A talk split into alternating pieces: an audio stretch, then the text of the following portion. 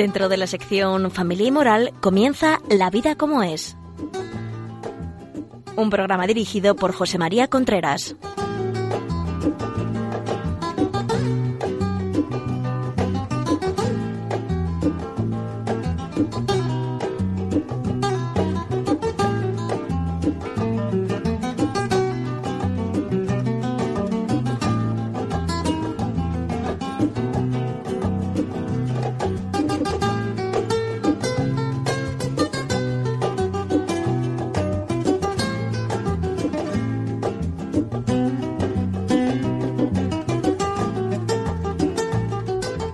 Hola amigos, estamos aquí nuevamente en La Vida como él les habla José María Contreras y como ustedes saben hoy es jueves santo. Ya saben ustedes, bueno yo lo felicito porque la mayoría estarán celebrando el jueves santo que es uno de los días más grandes del año. Ya saben ustedes que en este programa pueden pueden llamarnos por teléfono. Si este programa a ustedes les sirve de algo, les gusta, les parece que lo quieren, pueden llamarnos por teléfono y pueden también eh, oírnos en eh, podcast. Al final se lo volveré a recordar. Muy bien, pues empezamos hoy con el Jueves Santo. El Jueves Santo es uno de los días, como decía, más grandes del año y yo creo que es un día en el cual hay mucho que celebrar y mucho que, enseñar. Si queremos vivir el jueves santo bien, es decir, desde un punto de vista cristiano, porque hoy vamos a hablar del jueves santo y la familia y lógicamente tenemos que enfocarlo todo desde un punto de vista cristiano. Ya saben ustedes que yo en estos programas no suelo hablar mucho de Dios ni de cristianismo ni nada porque la familia y el y el y, el matrimonio se puede explicar todo desde un punto de vista antropológico, pero el jueves santo pues eh, es un momento para educar en la fe y hay que explicarlo necesariamente desde un punto de vista cristiano porque no hay otro. ¿Y qué, qué, se celebra el jueves santo? Porque muchas veces hay padres que escriben o que, que me dicen o que, que, son padres cristianos y dicen es que mi hijo no quiere ir a misa, no quiere, no... ¿Le hemos explicado alguna vez al niño lo que es la misa? ¿Le hemos explicado alguna vez al niño lo que se celebra o lo que se hace en la misa? ¿Le hemos explicado alguna vez al niño lo que es el sacerdocio? Porque es que muchas veces lo que nos pasa es que queremos que nuestros hijos sean cristianos y que, nuestro, y que su comportamiento sea de cristiano sin haberlo formado como cristiano. Es un hecho eso, ¿eh? Es decir, pero dices que fíjese lo que hace cuando en casa no lo ha visto. Bueno, en casa a lo mejor sí ha visto. Si lo ha visto hacer o si lo ha visto hacer en televisión. Y en casa está puesta y quiere decir que eso se aprueba. Si está puesta en la televisión, quiere decir que todo lo que sale en televisión es aprobado, porque si no mi mamá vendría y lo quitaría. O mi papá. Todas estas cosas son duras, pero entonces en Jueves Santo lo que se celebra es la institución de la Eucaristía y del sacerdocio. Es decir, es el día antes de la pasión del Señor, donde el Señor instituyó la Eucaristía en la cena pascual. ¿Y qué es la Eucaristía? ¿Qué es la misa? Eso es un tema que habría que explicarle a los niños lo que es la misa. ¿Ustedes le han explicado a los niños lo que es la misa? Porque claro, no es un tema fácil, yo lo reconozco. ¿Por qué? Bueno, pues porque ponerse a explicar, mira, te voy a explicar lo que es la misa. Hay que empezar desde pequeño a explicar lo que es la misa. Yo a mis hijos se lo expliqué y, cuando iban creciendo cada vez me costaba un poco más porque a uno le da un cierto pudor. El otro día dando una conferencia al final se me acercó una señora y me dijo, es que a mí me da vergüenza hablar a mi hijo de religión. Pues no tiene que dar vergüenza. Eso es una gran tentación. El que dé vergüenza habrá a los hijos de religión. O sea, si uno está orgulloso de su religión, si uno está orgulloso de sus creencias, uno las tiene que manifestar de una manera natural. Porque es que si no las manifiesta de una manera natural, o no cree, o no está orgulloso, o la, la religión le parece una serie de, de cosas que hay que cumplir sin saber por qué. Pero igual que uno cuando está orgulloso de sus amores, uno habla de ellos, cuando uno está orgulloso de sus, de sus creencias, tiene que hablar de ellas de una manera natural. Si no, el problema está en nosotros. ¿eh? ¿Y qué es la misa? Yo voy a intentar explicar, lo he preparado un poco para ¿Cómo se explicaría a un niño lo que es la misa? O sea, quiero decir, para eso el padre lo tiene que entender, la madre lo tiene que entender, y, y, yo he intentado ser un poco pedagógico en esta, en esta explicación de lo que es la misa. En primer lugar, no sé si hay que decirlo al niño al principio, hay que decirlo después, la misa es un sacrificio. El sacrificio de la cruz. No es una reunión de gente buena, no es un sacrificio. Desde el principio del hombre, el hombre se dio cuenta de que, de que había ofendido a Dios, desde Adán y Eva. Es decir, había ofendido a Dios y entonces, desde entonces, empezaron a hacerse sacrificios a Dios un poco para reparar esa ofensa. O sea, ya desde el principio de la Biblia, y ustedes lo, han leído, lo han estudiado y lo han, lo han visto, sale que Adán y Eva, que sus hijos, Caín y Abel, ofrecían a Dios sacrificio y la Biblia lo pone, que Abel eh, eh, elegía el mejor cordero para ofrecerlo a Dios y Caín eh, pues elegía un cordero, un cabrito que estaba en malas condiciones, digamos. Es decir, desde el hombre, desde entonces el hombre ha tenido la sensación de que se ha separado de Dios y empezó a hacer sacrificios para congraciarse con Dios. Caín, Abel, eh, después todos los, los, patriarcas, todo el mundo hacía sacrificio y le ofrecía a Dios pues aquello que podía, aquello que quería o aquello que su generosidad le indicaba. Eso es. Pero estos sacrificios, digamos, no redimían al hombre de Dios, no redimían la ofensa, porque la ofensa está, la ofensa fundamentalmente no es cuál es la ofensa que yo hago, que es un sacrificio de, una ofensa fue la de Eva de soberbia y de, y de falta de obediencia, ¿no? Que en definitiva la falta de obediencia es soberbia, es lo más duro, es la soberbia hay que tener mucho cuidado con ella porque es lo que separa al hombre del hombre y lo que separa al hombre de Dios, la soberbia. Ya me había oído decir muchas veces que la mayoría, la inmensa mayoría, todos los matrimonios que se rompen, salvo que sea por causas médicas o por, es por soberbia por no querer aceptar cómo las cosas son. Y es por soberbia, se rompe. Entonces, eh, pues eh, iba haciendo toda la gente sacrificio, iba hasta que vino Jesucristo. ¿Y Jesucristo qué hizo? Jesucristo lo que hizo fue el sacrificio definitivo. O sea, el que había sido ofendido era Dios.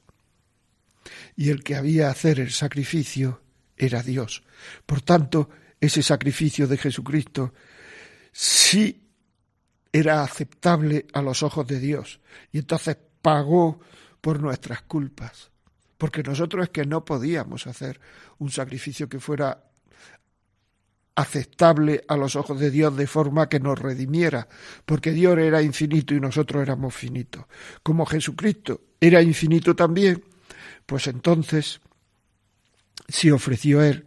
Y entonces un sacrificio que se ofrece a Dios y un sacrificio que lo hace Dios. Por tanto, ese sacrificio es el sacrificio definitivo y por eso decimos que Jesucristo nos redimió. O sea, por tanto, la misa es un sacrificio, el sacrificio definitivo, en el cual se ofrece Jesucristo. Por tanto, Jesucristo es el oferente del sacrificio y la víctima del sacrificio. Porque Jesucristo es el que ofrece el sacrificio a Dios Padre y, el, y, la víctima del sacrificio, el cordero pascual que tomaban los antiguos. Por eso en la misa se habla del cordero pascual, cordero de Dios se le llama a Jesucristo, que quita el pecado del mundo, ten piedad de nosotros. Cordero de Dios se le llama. Por tanto, la misa es un sacrificio en la cual el oferente es sacrificio, es Jesucristo, y la víctima es Jesucristo. Eso es la misa. Y eso hay que saberlo. Actualmente hay mucha gente que, que va a misa todos los domingos y no sabe lo que es la misa. No sabe que es un sacrificio, no sabe que el que se ofrece, que el que lo ofrece es Jesucristo, el sacerdote en la misa es Jesucristo. O sea, esto hay que saberlo. Es decir, y, eso es muy fuerte. Es decir, alguien puede decir, pero bueno, Jesucristo no nos redimió en la cruz. Sí, pero es que lo que hizo la tarde anterior fue adelantar en la cena pascual de forma incruenta el sacrificio de la cruz. Por tanto, ¿qué sacrificio? O sea, tú dices, me podéis decir que la misa es un sacrificio. ¿Qué sacrificio? El sacrificio de la cruz. ¿Quién es la víctima? Jesucristo, que fue el que murió en la cruz. ¿Y quién es el, que ofrece el sacrificio? Jesucristo, que fue el que se ofreció en la cruz. Eso es la misa. En la misa se habla, después de la consagración, de, de, que, eh, de que la misa es un memorial. ¿Qué quiere decir la palabra memorial? La palabra memorial quiere decir que aquí lo que se está haciendo no es que sea una cosa parecida a lo que ocurrió en la cruz, sino que es lo mismo que ocurrió en la cruz. Es decir, por decirlo así, no hay dos misas, hay solo una misa, que es la de la cruz, que se extiende en el tiempo y se va ofreciendo todos los días en la Santa Misa, pero no es otra cosa que lo de la cruz, es la misma cruz. Por eso se llama memorial, no se llama memoria de lo que se hizo en la cruz. No, no, no, no es una memoria de lo que se hizo en la cruz. Es lo mismo que se hizo en la cruz. Por tanto, Jesucristo muere en cada misa y se ofrece al Padre en cada misa de una manera incruenta. Cruentamente solo ha habido una, la cruz. Incruentamente todo lo demás, pero es lo mismo. Es decir, es lo mismo de la cruz, la misma misa de la cruz, no otra misa, sino la misma misa de la cruz de una manera incruenta. Eso es la misa. Y a partir de entonces somos redimidos. Por eso se habla de memorial. Lo que se hizo en el Calvario es lo que se hace en el altar. O sea, el altar es el mismo Calvario. Jesucristo, por eso cuando se consagra, el sacerdote dice, tomad y comed todo de él, porque esto es mi cuerpo. Porque el que está ofreciendo eso es Jesucristo, y en ese momento el sacerdote es Jesucristo. Y esa consagración, si tienes intención de hacerla el sacerdote, Jesucristo obedece siempre, viene siempre Jesucristo. Y, el catecismo dice que aunque el sacerdote sea indigno, es decir, fijaros lo que es el amor de Dios por los hombres, que aunque el sacerdote sea indigno, es decir, aunque el sacerdote esté en pecado, si dice la misa, consagra, Jesucristo viene. Qué abajamiento. Pero eso es la misa. Y estas cosas vosotros conocéis a vuestros hijos, yo conozco a los míos, hay que, hay que explicarlas a los hijos de una manera emocionante, de una manera sabiéndose asombrar uno. Porque es que los niños cuando oigan esto, lo que menos van a, le va a pasar es asombrarse y van a hacer 50 preguntas. O se van a quedar pasmaos y no van a hacer ninguna pregunta del asombro que tienen porque es para asombrarse. Nosotros también nos tenemos que manifestar asombrados, porque es tremendo eso.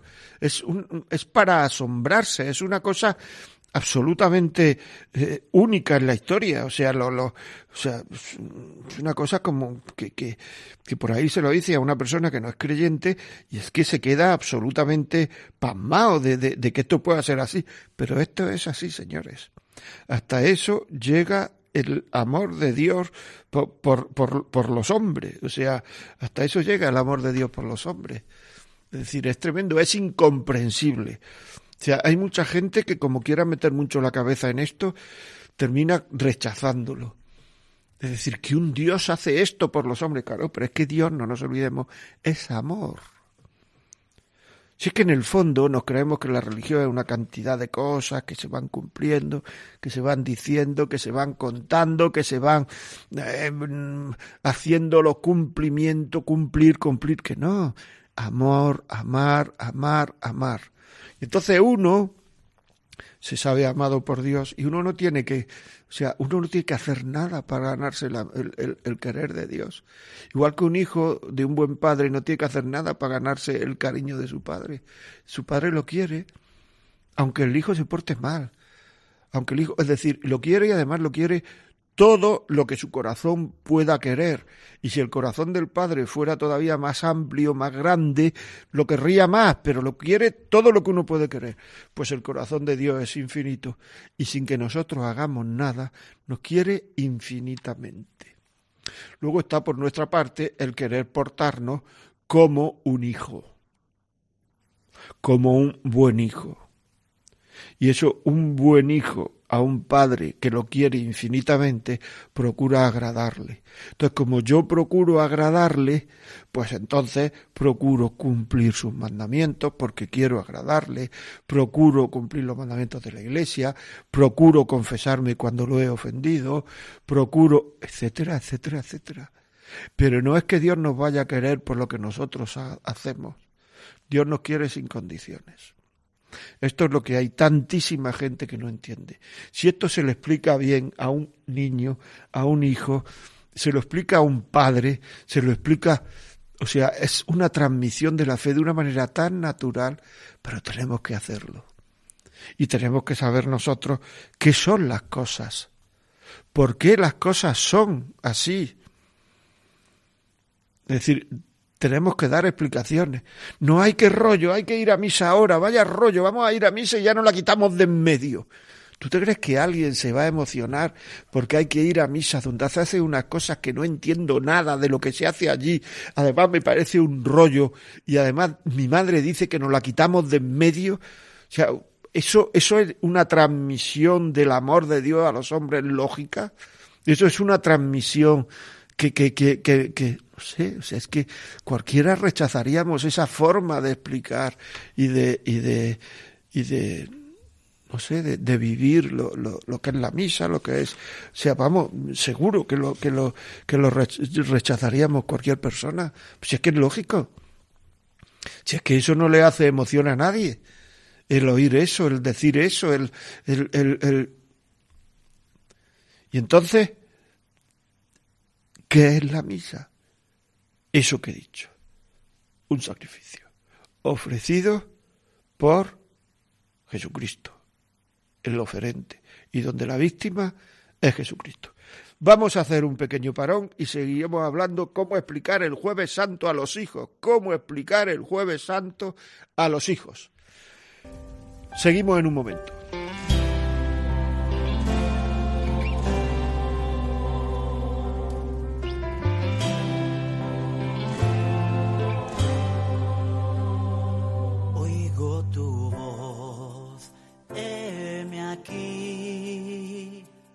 Siento tu ser, estás aquí. Tú que das la vida por tus amigos con tu amor infinito.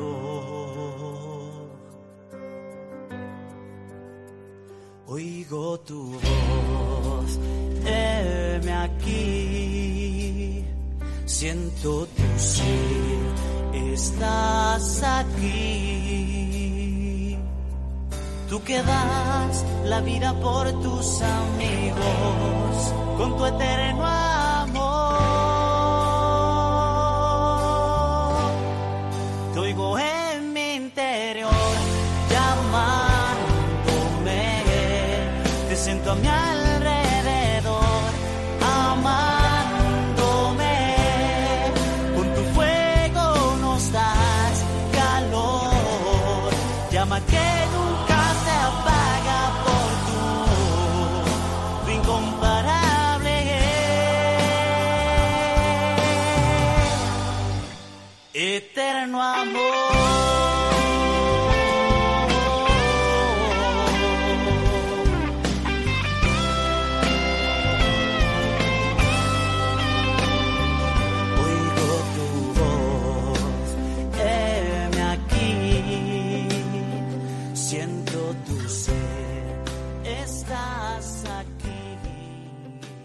Continuamos amigos, aquí estamos en La vida como es.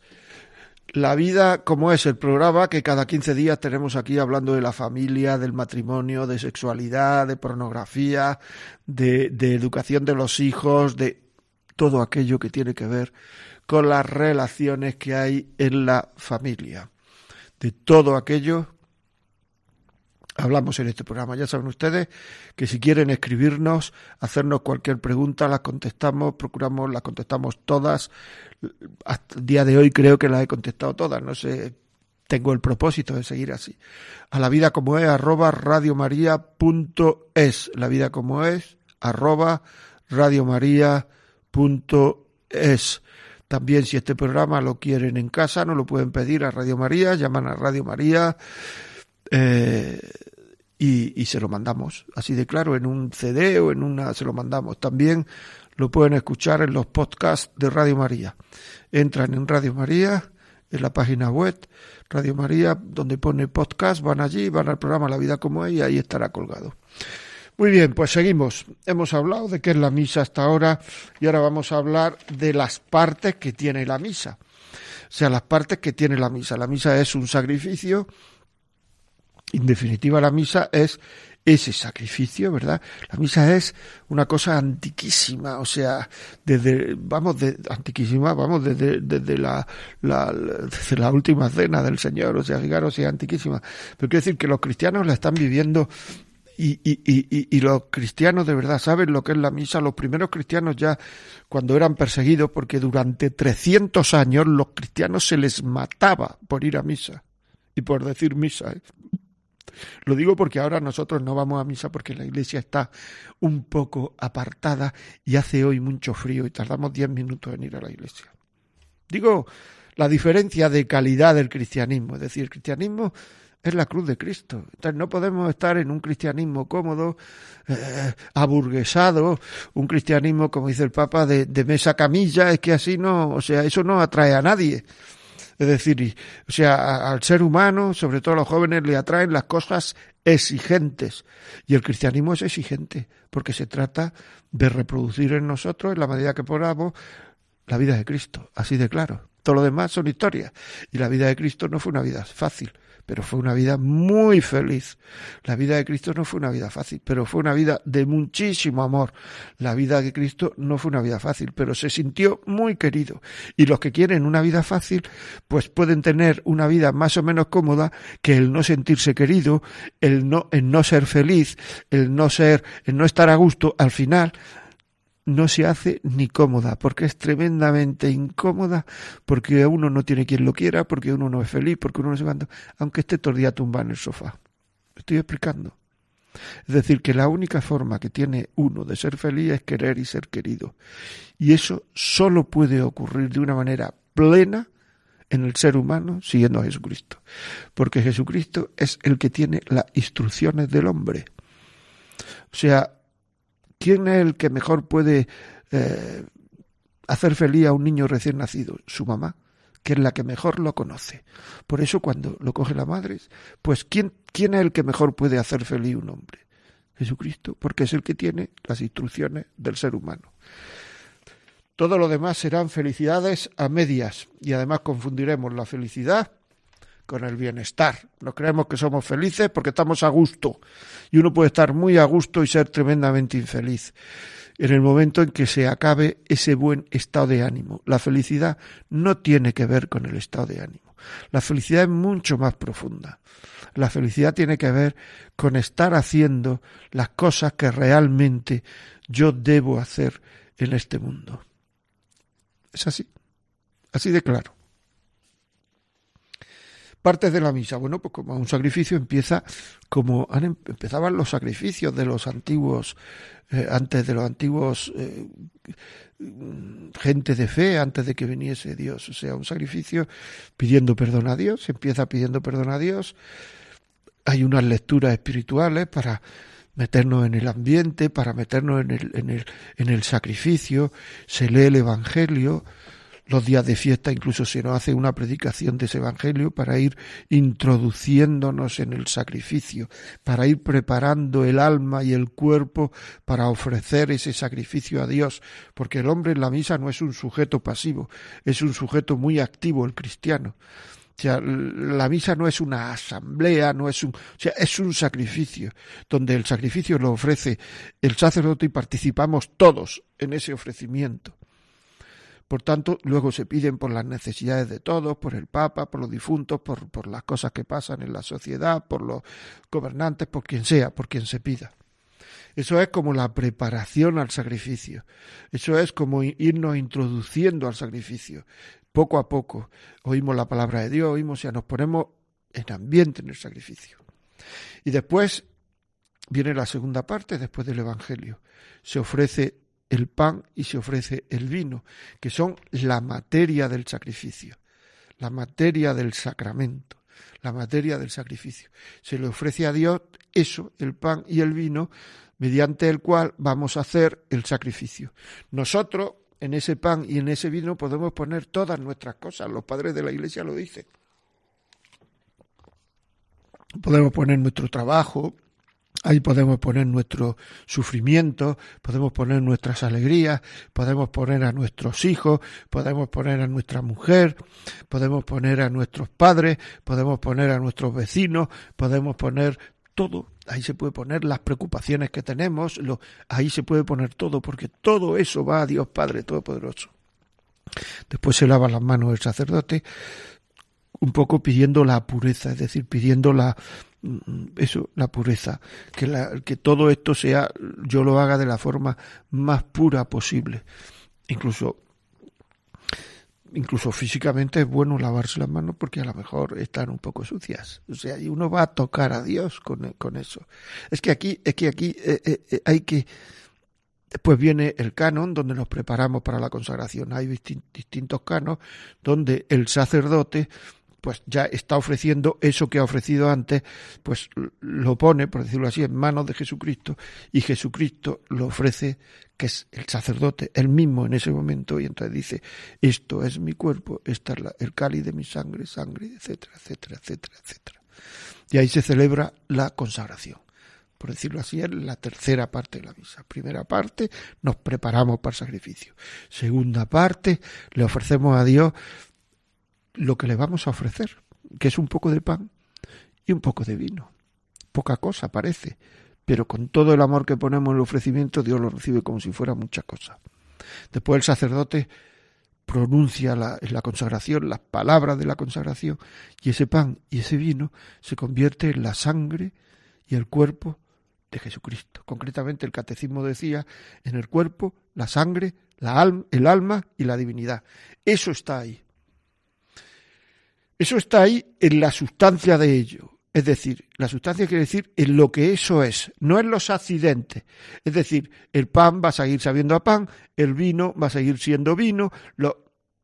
Es decir, si vemos una silla, por decirlo así, pues la sustancia es, lo que es eso es una silla. Luego los accidentes son la madera, la forma que le hemos dado, forma y accidente, etcétera, etcétera, etcétera. Entonces ahí el vino va a seguir sabiendo a vino y el pan va a seguir sabiendo a pan, porque esos son los accidentes. Pero la sustancia de eso es lo que se ha convertido en el cuerpo y la sangre de Cristo. Cuerpo, sangre, alma y divinidad. Es lo que se llama transubstanciación, que quiere decir que ha habido un cambio radical en la sustancia pero los accidentes siguen siendo lo mismo. El sabor, el color, el olor, huele a vino, huele a pan, huele a etcétera, son los mismos, pero la sustancia ya no es la misma. Ya es el cuerpo, la sangre, el alma y la divinidad de nuestro Señor Jesucristo. Eso es la consagración. Después de la consagración, ya nos ponemos de pie y entonces el sacerdote viendo que ya ese sacrificio ha sido aceptado por el Padre Dios, porque, porque ha sido aceptado, porque él ha dicho las palabras de la consagración, eso se ha convertido en el cuerpo y la sangre de Cristo, pues entonces le pide al Padre Dios, le pide una serie de cosas, le pide... Eh, eh, poniendo por intercesión a la Virgen, a San José, muchas veces al Santo del Día, a otros santos, etcétera, etcétera, pues le pide por el Papa, por los obispos, por los vivos, por los difuntos, por nuestros padres, por nuestros hijos, le pide por una serie de, cosas el sacerdote, porque ya el sacrificio ha sido aceptado por Dios, porque ya lo he realizado el sacrificio, por tanto, si lo he realizado el sacrificio, ha sido aceptado por Dios y yo además soy en este momento Jesucristo, que es el que está ofreciendo y sé que ha sido aceptado por Dios. Después por ti, o sea, por, se hace la elevación pequeña, que es como termina la, esta, esta parte de la consagración, esta parte de la misa. Entonces todo se ofrece a Dios Padre por Cristo, con Él y en Él, por Cristo, con Él y en Él. Se ofrece todo. A ti, Dios Padre Omnipotente, te ofrecemos, todo se ofrece ahí. Y ahí también podemos ponernos todos, yo me ofrezco también, mis hijos, que los tengo aquí al lado y que no, saca, no, no ha hecho nada más que moverse en la misa, mi marido que no se entera, el, mi mujer que se entera menos, el otro, quien sea. Ahí está, ahí están. ¿De acuerdo? Es decir, que ahí está todo. Y entonces ya el sacrificio, digamos, ha terminado en el sentido de que, de que la parte más importante del sacrificio ha terminado. ¿Qué hacían, qué viene en la Biblia, qué hacían todas las personas antes de que venía Jesucristo y tal? Pues ese sacrificio, ese sacrificio que hemos hecho, ese cordero que hemos hecho, no lo comemos, que fue lo que hizo el Señor también, el cordero pascual, luego comieron el cordero, lo comían todo, y entonces el sacrificio ese no lo comemos. Y eso es la comunión. Y entonces ya esa parte es, nos preparamos para comer el sacrificio, nos preparamos para la comunión, para comer el sacrificio. Y entonces esa preparación empieza por el Padre Nuestro, rezamos el Padre Nuestro, que fue la oración que Jesucristo nos enseñó y que ahí se contiene todo prácticamente.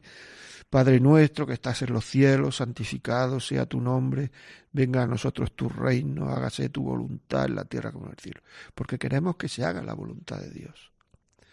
Luego el pan nuestro, el pan nuestro, danos de hoy nuestro pan de cada día, el pan físico y el pan espiritual que vamos a tomar con la, con la comunión, pero también le pedimos el pan de cada día, o sea, el pan, el pan nos da fuerzas para vivir, el pan y el vino, o sea, con pan y vino se anda el camino, dice la, la, el refrán, ¿no? Dice el dicho castellano, pues el pan y el vino, el pan nos da fuerzas para vivir y el pan eucarístico, el cuerpo de Cristo, nos da fuerzas para vivir la vida espiritual.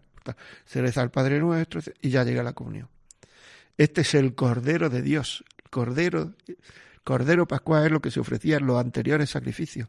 Y el sacerdote nos dice, este es el Cordero de Dios que quita el pecado del mundo.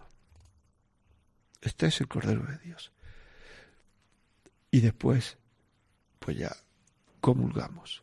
Sabiendo que para comulgar hay que estar confesado, no hay que tener pecado mortal, hay que confesarse como la Iglesia dice, porque la Iglesia es la que nos va transmitiendo cómo hay que hacer las cosas, o sea, cómo no lo, ¿qué nos diría Jesucristo ahora? Lo que nos dice los mandamientos de la Iglesia. Esos mandamientos de la Iglesia es lo que Jesucristo nos diría ahora, cómo tenemos que vivir una serie de cosas. Entonces la Iglesia nos dice que no estemos en pecado mortal, no haber comido una, una hora antes. Es decir, las condiciones que pone la Iglesia para recibir a Dios, para que Dios esté dentro de nosotros. Es que esto es muy fuerte. Es que nos parece una bobada, ya, que no, que no. Cuando el Papa Juan Pablo II estaba ya muy mayor, muy mayor, lo vieron arrodillado, estaba enfermo y le dijeron, pero ¿cómo? ¿Pero cómo está, se pone usted de rodillas? Como, o sea, si no puede moverse y tal. Y dijo, es que ahí está Dios. Y ahora vemos a muchos chavales comulgar, cogiendo la sagrada forma con las manos sucias, sin saber lo que hace, se lo mete en la boca y se pone a reír mirando al de al lado. Y a lo mejor a muchos padres, no lo sé. Yo no lo veo, pero por si los hay.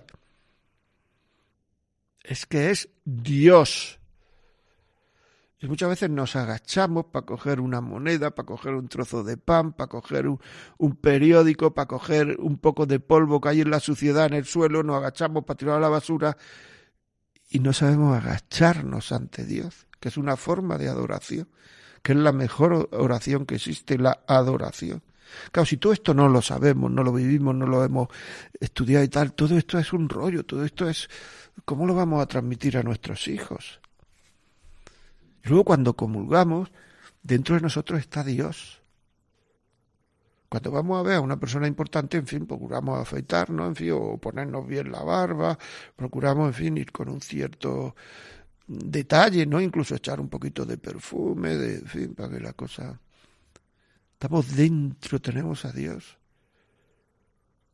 Tenemos que estar lo más limpio que podamos en el alma y si es posible en el cuerpo también no acostumbrarnos, ya que nosotros tenemos dentro a Jesucristo como lo tuvo su madre. como lo tuvo la Virgen, tuvo dentro a Jesucristo, pues igual lo tenemos nosotros. O sea, es que todo esto es muy serio, que esto no es una cosa de una tontería de cura y monjes, nada, pero ¿qué estamos diciendo? Si tratáramos bien a Dios en la Eucaristía, cuántas menos cosas negativas y, no sé, y duras y pasarían en el mundo, porque seríamos mejores. Porque la mayoría de las cosas negativas que pasan en el mundo pasan porque porque porque Dios nos ha dejado libres. Y Dios nos ha dejado libres porque así podemos ganarnos el cielo. Así de claro. Y si estuviéramos más cerca de Dios, cuanto más cerca de Dios está uno, más actúa como si uno fuera Jesucristo. Por eso en la epístola dice, en una epístola de la Sagrada Escritura viene, tenéis que ser otros Cristo. Y dice San Pablo, el mismo Cristo tenéis que ser. Es decir, imitar a Jesucristo hasta que sea el mismo Cristo. Al final el sacerdote nos da la bendición de Jesucristo, la bendición de Dios Padre Todopoderoso, de Dios Padre, la bendición de Dios Padre, del mismo Dios, que Jesucristo es Dios, hay un solo Dios y tres personas, igual que hay una sola vela, en la, la mejor una vela, por ejemplo, pues tiene llama, luz y a lo mejor huele a cera, pero hay una sola vela aunque, aunque haya una llama, una luz, todo eso es la vela. Pues eso, hay un solo Dios y tres personas. Es un ejemplo que no es muy claro o que no es muy bueno porque son tres personas, pero que hay comunicación entre ellas, etcétera, pero un solo Dios. Pero bueno, puede aclarar algo.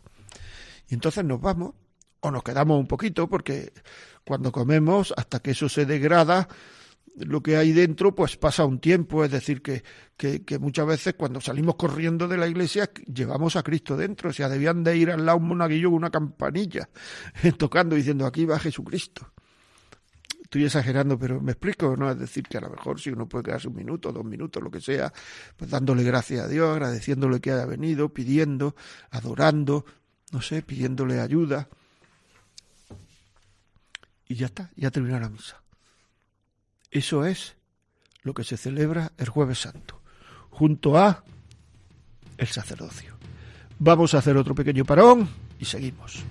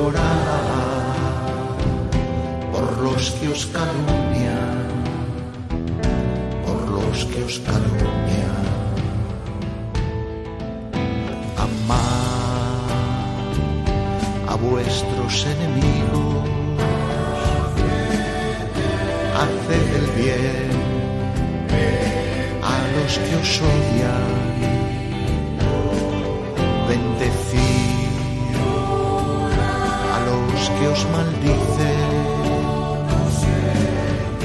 y orad por los que os calumnian, por los que os calumnian.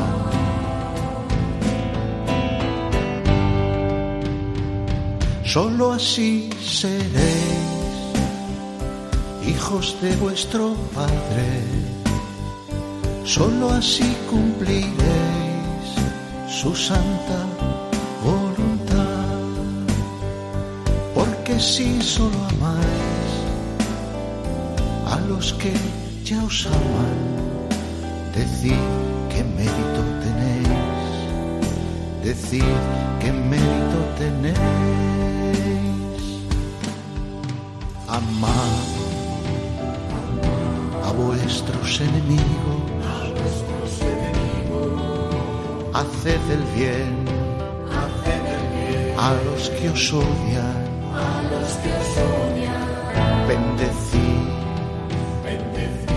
a los que os maldicen, y orad por los que os calumnian,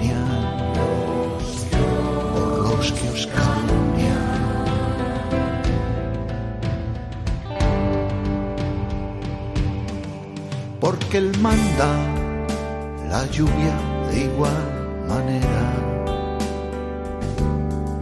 sobre el justo y el injusto por igual. Porque Él hace que brille el sol de igual manera sobre gente buena y mala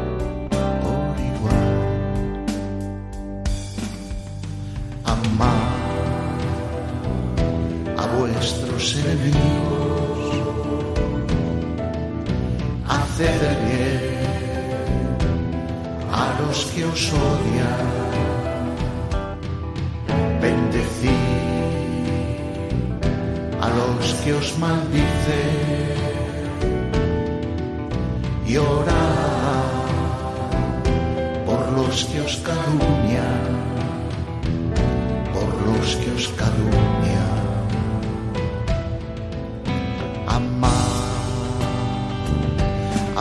vuestros enemigos, haced el bien a los que os odian,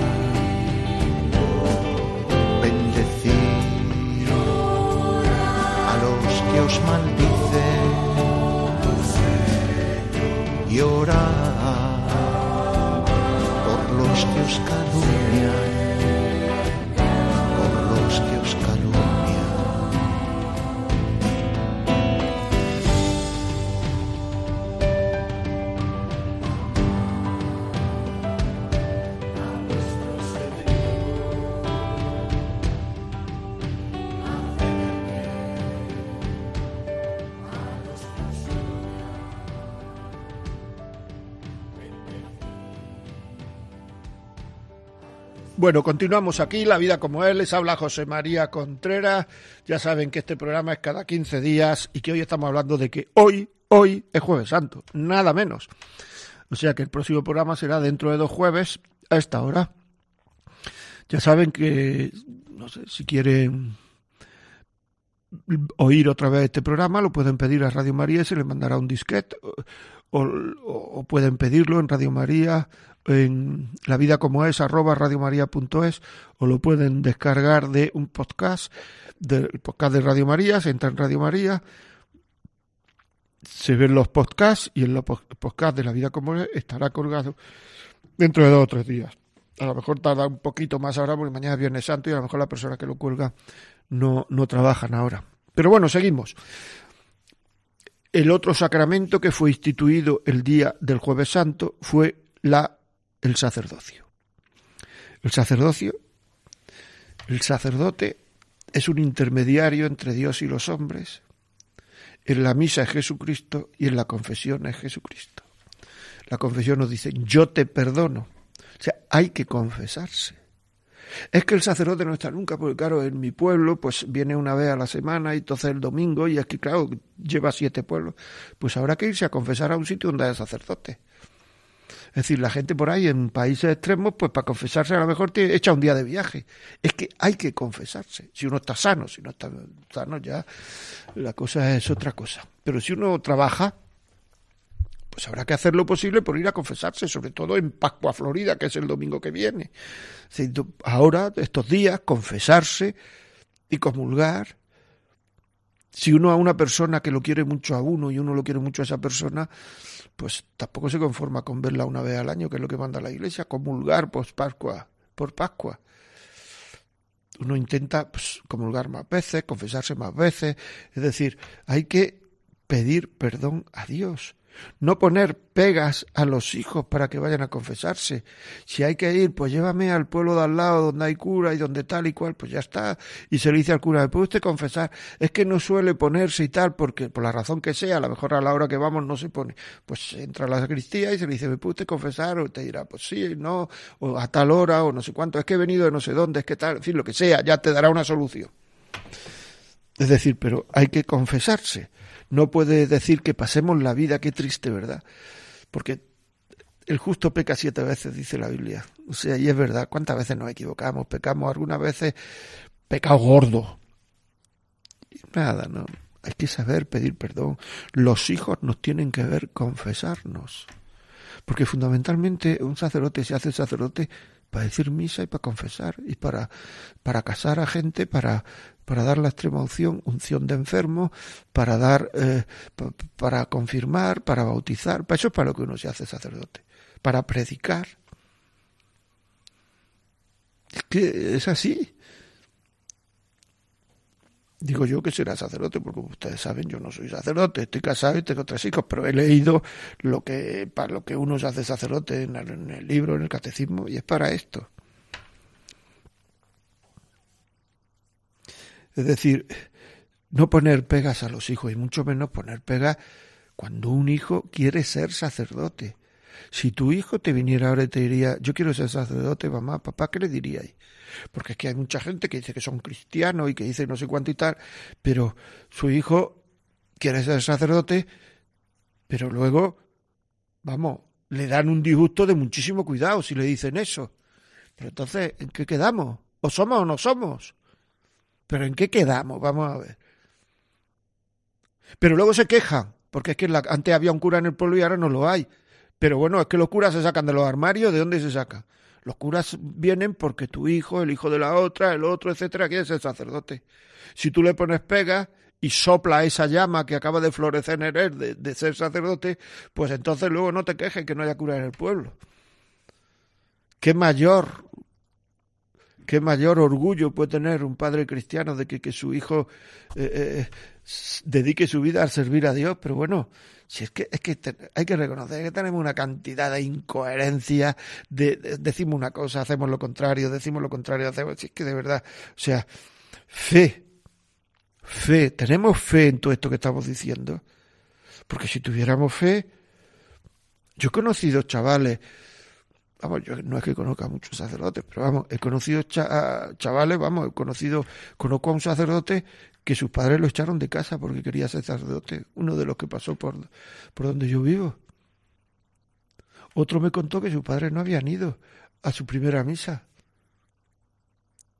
Pero bueno, que yo entiendo que uno tenga una película de que este va a ser un premio Nobel y que este va a ser un científico y que este va a ser no sé qué. Pero hombre, si se cruza Dios en la vida del niño, porque Dios se mete sin avisar. ¿eh? Si se cruza Dios en la vida del niño, no le pongamos pegas, por favor. No le pongamos pegas. Que a él también le va a costar a lo mejor seguir esa llamada. Pero él está siendo generoso, que es lo que nos está faltando a nosotros. Por cierto, generosidad. Es decir, creemos en Dios por miedo o por amor. Porque si creemos en, Dios, creemos en Dios y tratamos a Dios por amor, esto será mucho menos duro. Porque muchas veces, es que es verdad, ponemos muchas pegas para que el niño se vaya a, sacerdote o se vaya a religioso o lo que sea, pero en cambio el niño se casa con la del segundo que todo el mundo sabe desde que, desde, desde, que nació la del segundo que es tonta esa niña. Y en cambio, ¿qué le vamos a hacer? Es lo que hay, es la vida, así son los tiempos. Es decir, te preocupa de que el niño dedique su vida a Dios y en cambio lo dedica a la del segundo que es tonta de capirote desde que la conocemos, porque estas cosas se han dado y a mí me la han contado, o sea que no estoy hablando de bobadas. Y entonces decimos que qué le vamos a hacer, que así es la vida. ¿No nos parece un poco incongruente todo esto? ¿No nos parece un poco... En fin, que es que hay que pensar un poco, ¿verdad? O sea, es que hay, es que, claro, o sea, hay que pensar. Hay que pensar, el otro día me dijo una señora, porque yo no tengo consulta, lo que se llama consulta no tengo, pero todo el que me pide ver termina viéndome. Es decir, que me dijo, dice, es que claro, el médico me ha dicho que no piense y yo, eh, pues precisamente, eh, mi pega es que pienso mucho. No, el médico lo que le ha dicho es que no se raye, que no piense tonterías, que no le dé vuelta a bobada, pero en las cosas serias de la vida, eso hay que pensar transmitir la fe a nuestros hijos. O sea, si la peor cosa que se puede hacer es no transmitir la fe a nuestros hijos, la peor cosa que se le puede hacer a un hijo. O sea, la peor cosa, y lo hemos dicho mucho en la, en la, en la, eh, cuando hemos hablado en el programa de educación, la peor cosa que se puede hacer a un hijo es no educarlo, porque no se le está enseñando a querer. Pero si uno tiene fe cristiana, la peor cosa que se le puede hacer es no, es no transmitirle el conocimiento que uno tiene del amor de los amores de Jesucristo. Eso es hacerle un daño, un daño tan terrible a los hijos, porque muchas veces se dice, no, este cuando sea mayor él elegirá, sí, cuando sea mayor, pero en cambio la papilla se la da todos los días, pues a lo mejor no le gusta la papilla. Cuando sea mayor elige. Es decir, que nos ponemos muy serios para respetar la libertad, que eso no es respetar la libertad, que eso es alimentar su vida interior. Tú bautízalo, tú fórmalo en la, transmítele la fe, tú no sé cuándo. Y cuando sea mayor, si quiere que la deje. Y tú darle papilla, darle buenos trozos de carne, darle buenos trozos de pescado, darle lo que tienes que darle. Y cuando sea mayor, si quiere que se ponga a dieta o que no coma. Pero tú tu obligación como padre está en alimentarlo física y espiritualmente. Pero para vivir una serie de, de rollos, de, de, de, así de obligaciones que tenemos, nos las quitamos del medio, pues así, ah, cuando sea mayor, está, y así no, ya tengo una cosa menos que hacer en la vida. Es que muchas veces es puro egoísmo, no nos engañemos, puro egoísmo. O sea que, bueno, pues nada, si quieren este programa, llamen al 902-500-518 y si quieren, eh, se lo mandaremos de aquí el programa de Radio María, si quieren entren en el podcast y, y, este programa se lo pueden bajar, o fin, lo que quieran. Pues nada amigos, ha sido un placer este programa de hoy, hoy es, vier, hoy es jueves santo que lo vivan bien, que tengan un buen día, también es el día del amor fraterno, que se quieran, que yo con mi mujer y mis hijos me voy a ir a comer por ahí para celebrarlo. Muy bien, pues hasta dentro de 15 días. Un saludo.